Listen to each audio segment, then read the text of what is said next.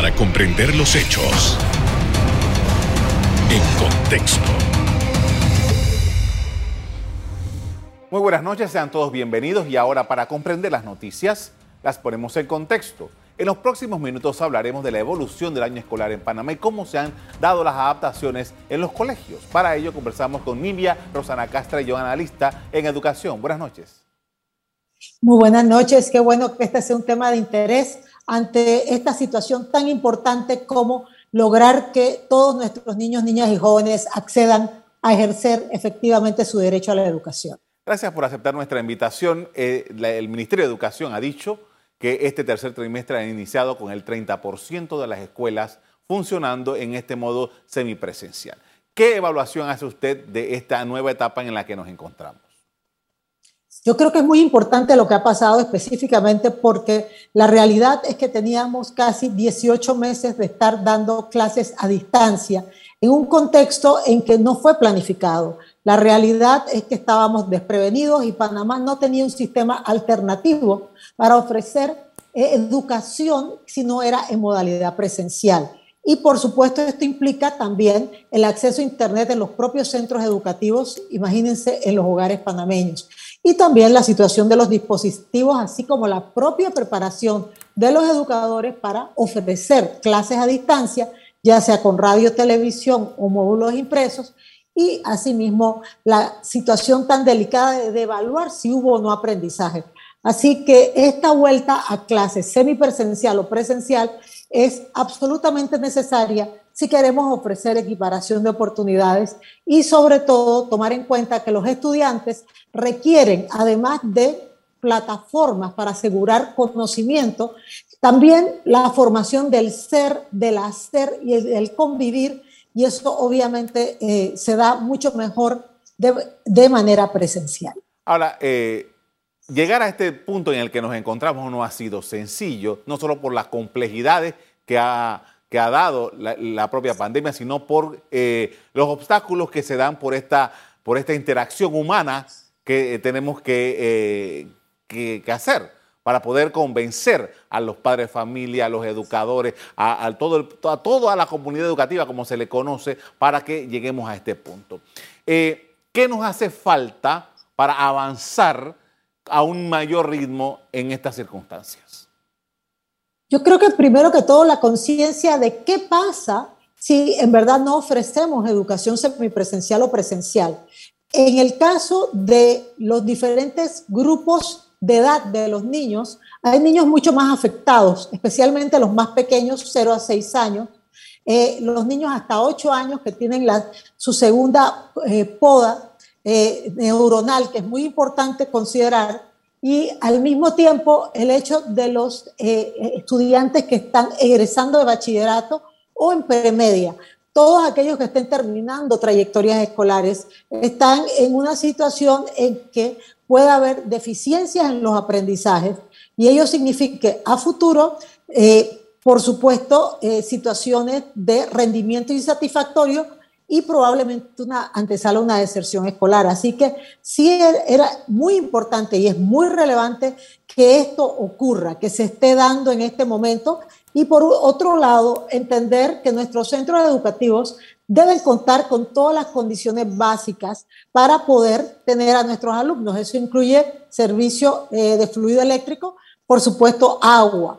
Y era una situación que venía de antes. Eh, y en el tema del Internet, porque antes de la pandemia, por ejemplo, en el área de la comarca Nove Buglé, solo el 13% de los centros educativos tenían acceso a Internet. Entonces, imagínense los hogares son situaciones de inequidad por ubicación geográfica que trascienden incluso al Ministerio de Educación y por eso nosotros abogamos por una política pública en la que haya acceso universal, ojalá al Internet y a los implementos tecnológicos, pero con mucha responsabilidad para poder equiparar las oportunidades de aprendizaje, puesto que visualizamos que en un futuro, debido a que las instalaciones en los centros educativos no están hechas para el distanciamiento social, vamos a requerir seguir usando la modalidad de distancia. Eh, exacto. Eh, justamente por ahí venía mi siguiente pregunta, porque el año 2022 ya está aquí, en cuestión de tres, cuatro meses. tendremos y el, año escolar debe estar empezando más o menos a finales de febrero. Ah, el tiempo no es mucho. ¿Cómo eh, podemos avanzar? ¿Cómo podemos trabajar? Eh, ¿O qué visión más bien tiene usted de lo que debe ser el inicio del próximo año escolar? Yo creo que tenemos que hacer un esfuerzo como sociedad y aquí voy a ser quizá un poco firme en ciertas aseveraciones. A mí me preocupa mucho este, esta visión que a veces se tiene que el Ministerio de Educación tiene una varita mágica para componer todo lo que ocurre en educación, todas las falencias, todos los retrasos de décadas, que son aproximadamente cuatro, en cinco meses. Eso a mí me parece eh, francamente no solamente idealista, sino hasta un poquito injusto. Por el otro lado, siento que como sociedad tenemos que involucrarnos. Por ejemplo, eh, las ONGs, los clubes cívicos que tienen programas. Eh, puedo hablar de un programa que conozco bastante bien, como el de los filtros de agua que se proveen a comunidades en ciertos clubes cívicos. Ojalá que eso llegue a las escuelas que tienen situaciones de escasez de agua. Juntémonos a trabajar por asegurar que los niños más vulnerables, los niños indígenas, los niños con discapacidad, los niños afrodescendientes, los niños que están en áreas de difícil acceso, tengan la oportunidad de un derecho a la educación en un país en donde hay un Producto Interno Bruto per cápita que suena y se muestra muy interesante, pero que esconde grandes inequidades. Así que pienso que debe ser un trabajo en equipo y ese equipo debe asegurarse que el derecho a la educación no dependa del lugar donde naces. Ahora, ¿qué información tiene usted? Eh, usted ha estado por muchísimos años vinculada a la educación, eh, particularmente la, educación eh, privada, pero ha estado vinculada también en los análisis, en los estudios de la educación en términos generales de la nación panameña. ¿Qué información tienen ustedes, sus colegas, sobre lo que ha estado ocurriendo desde que empezamos esta, esta transformación a lograr que algunos estudiantes lleguen a las casas. ¿Cómo este año 2021 ha sido y, o, qué efectividad ha tenido eso? Bueno, es bien interesante la pregunta. Incluso quiero comentarles que eh, hay un protocolo de, que marca una hoja de ruta para el retorno a clases semipresenciales que fue hecho por el COPEME a través del consenso eh, el COPEM es el Consejo Permanente Multisectorial para la Implementación del Compromiso Nacional por la Educación, que nace de los acuerdos del diálogo que se sostuviera y que se comprometieran a cumplir todos los candidatos presidenciales, incluido en, en este entonces al eh, eh, candidato Laurentino Cortizo Cohen. Y básicamente este protocolo lo que habla es de algo que ustedes mencionaron, que es bien interesante. Nosotros tenemos que ir de la mano de los miembros de la comunidad educativa. Nosotros tenemos que entender que el protocolo de, bioseguridad en cada colegio debe ser hecho según las características, el contexto y la cultura donde está ubicado ese colegio. También tenemos que tener los comités que tienen que ver con eh, la prevención del COVID. Nosotros tenemos que asegurar dos cosas, el derecho a la educación como un derecho habilitante y el derecho a la salud. Y eso se hace con bioseguridad. Eso implica ah, también tomar en cuenta que requerimos garantizar, y puede hacerse a través del FESE, tomando en cuenta cuántos alumnos van a ir por escuela, que en efecto estén los implementos para asegurar la bioseguridad. Estamos hablando de gel alcoholado, mascarillas, etcétera, y el distanciamiento necesario. Lo importante es entender que nuestros niños están tan expuestos yendo a un mall como en un aula de clase, que cuidado que están menos expuestos porque están más vigilados. Entonces, es bien relevante eso. Eh, ha, habido, no conozco en realidad de casos que se hayan dado como brotes que salgan de las escuelas. Eh, lo que sí he sabido en cuanto a los aprendizajes es que definitivamente se torna muy difícil para un educador que no había pensado siquiera cuál iba a ser su estrategia para ofrecer educación a distancia, hacerlo. Entonces, no es solamente usar un Zoom o un Teams, es cómo cerciorarse que ese chico o esa chica aprendió. Y precisamente en ese protocolo que les mencionábamos, hablábamos de hacer pruebas, solicitábamos al Ministerio de Educación que considerara pruebas diagnósticas para conocer las lagunas que existen y poderlas solventar para la prevención de las deficiencias escolares, el, eventual eh, abandono del sistema escolar y también metodologías para reinsertarlos. Y en eso el ministerio se ha adelantado en conceptos muy importantes como cursos acelerados, como fórmulas para que los niños puedan recuperar aquello que de pronto no aprendieron a tiempo. Con esto vamos a hacer una primera pausa para comerciales. Al regreso, seguimos analizando la nueva etapa de la educación panameña en medio de la emergencia sanitaria por coronavirus. Ya volvemos.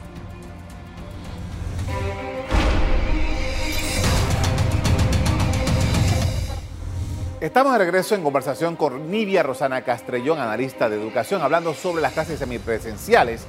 Y quiero retomar algo de lo último que usted nos estaba hablando en el bloque anterior y que tiene que ver con las pruebas diagnósticas. Eh, porque todo esto que ha pasado en estos últimos 18 meses, en donde todavía hay muchísimos estudiantes que solamente están en, la virtualidad, eh, ¿qué podemos nosotros lograr? Eh, ¿Qué pasa si hacemos una prueba de diagnóstica? Y como nos sospechamos, eh, podemos encontrar que eh, la situación de los estudiantes es, muy, muy, eh, muy tensa o muy incompleto lo que han podido conseguir. ¿Qué reto esto nos da para, para Panamá, tomando en consideración que con clases presenciales también hemos tenido problemas muy fuertes con el tema de la, lo que captan o lo que aprenden los estudiantes panameños? Yo creo que lo fundamental es conocer dónde estamos, porque muy bien lo acabas de decir.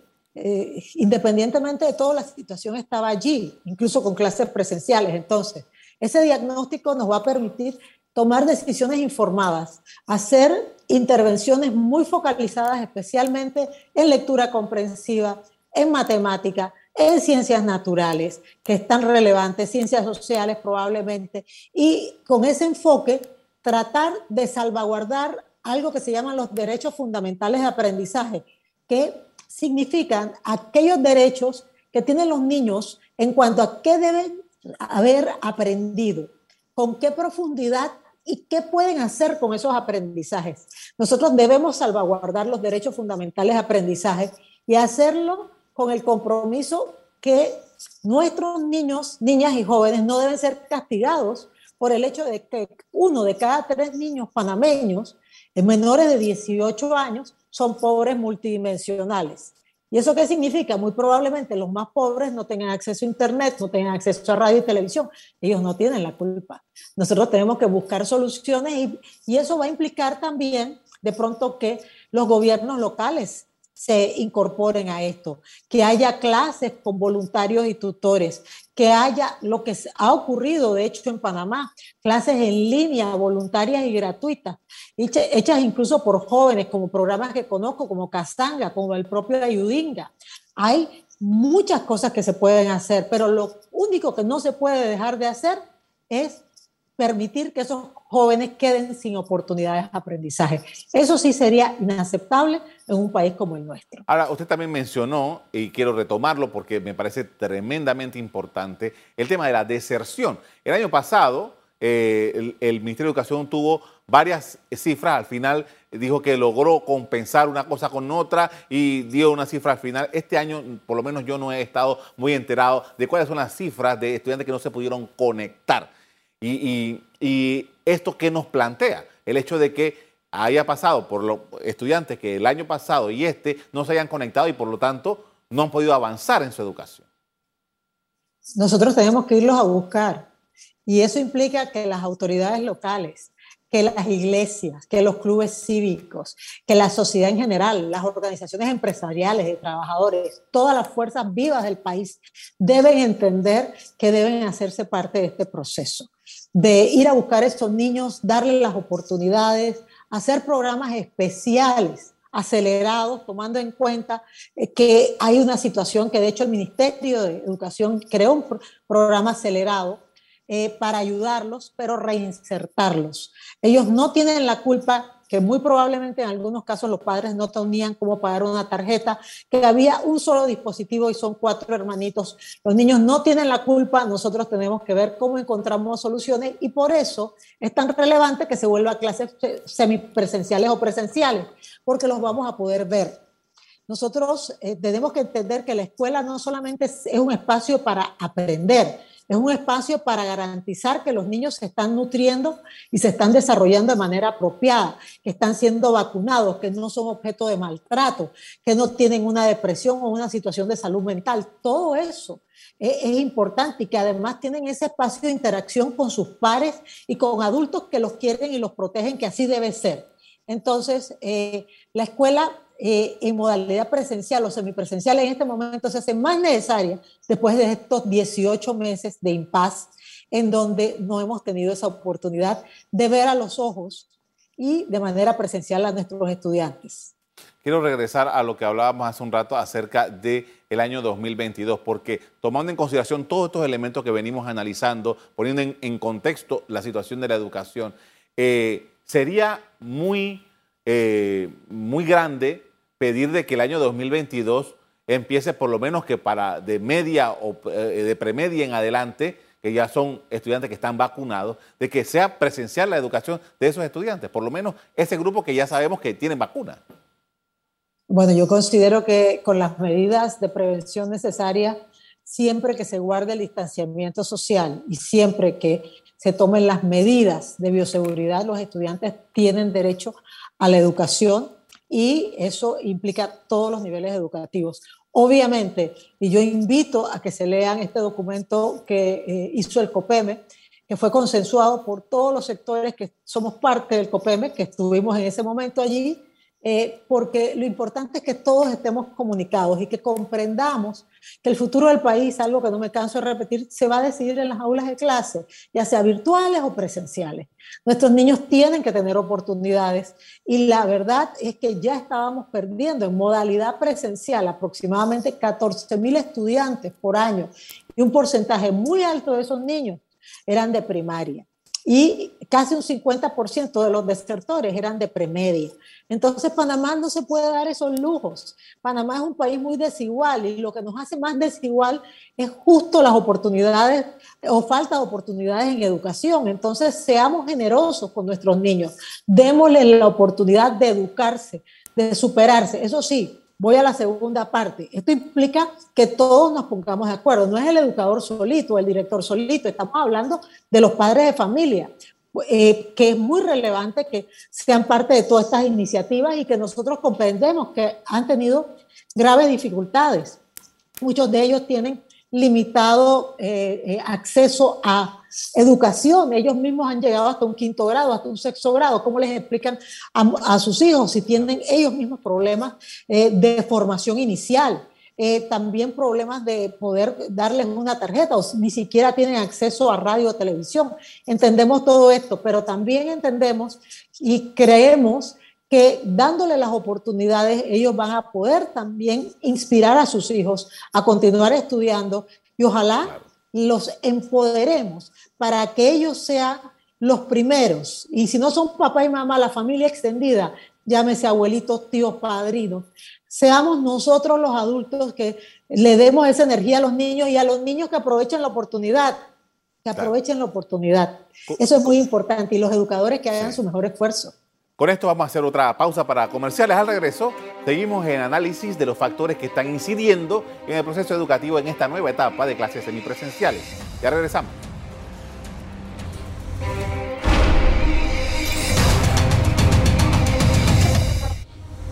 En la parte final estamos de regreso con la evaluación del año lectivo 2020 con Nivia Rosana Castrellón, analista en educación.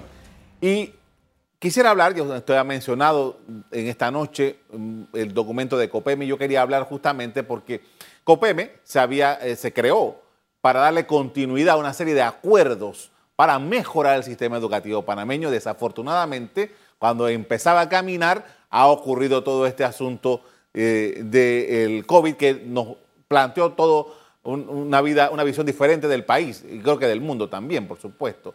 Pero dada la circunstancia de lo que hemos estado viviendo y que hemos tenido que sobrevivir a lo que nos plantea COVID, ¿cuál, ¿cómo se eh, reajusta toda esta eh, agenda de COPEME y de todo lo que se ha acordado para justamente hacer lo que hace falta en la educación del país? Bueno, yo puedo decir, eh, voy a hablar como analista y obviamente yo represento a un sector al Consejo Nacional de la Empresa Privada en el COPEME, pero en este momento habla como analista de los documentos que el COPEME ha emitido. El COPEME, eh, justo 15 días después de haber sido el cierre en marzo de 2020 de las clases debido a la detección del caso en el, eh, Instituto Francisco Beckman, hace su primer protocolo y lo ofrece al despacho superior en donde dice, por favor, empiecen a dar clases de manera eh, virtual, a distancia, ya sea con radio, televisión, módulo impreso, tratemos de llegar a la mayor cantidad de niños posibles, utilicemos todas las metodologías necesarias. Eh, para preservar el derecho a la educación, que es parte de la meta mayor del eh, Compromiso Nacional por la Educación, que exige que la educación de calidad y con inclusión sea accesible a todos, independientemente de su cultura y contexto, como un derecho humano fundamental. De allí parte otro protocolo sobre cómo deben ser las plataformas tecnológicas, que eso es bien importante porque no es solamente un acceso a través de, a través de un WhatsApp, por ejemplo, sino realmente una plataforma que pueda permitir los aprendizajes. Sale en abril de ese año, imagínense la fecha que estamos, nuestra primera propuesta de protocolo de bioseguridad para el retorno semipresencial o presencial a clases, en donde hicimos una serie de recomendaciones de adecuación de los centros y adecuación de protocolos para lograr esto. Después hay un, un, cuarto aporte que es la red de retención y reinserción escolar, porque nos dimos cuenta cuando en julio se reabren las clases a distancia que había un problema porque teníamos un 75% de estudiantes al inicio, eso cambió en el tiempo, que estaban eh, siendo conectados con el educador, y no me refiero a tecnológicamente, por cualquiera de las alternativas antes mencionadas, y que había un 25% que teníamos que buscar.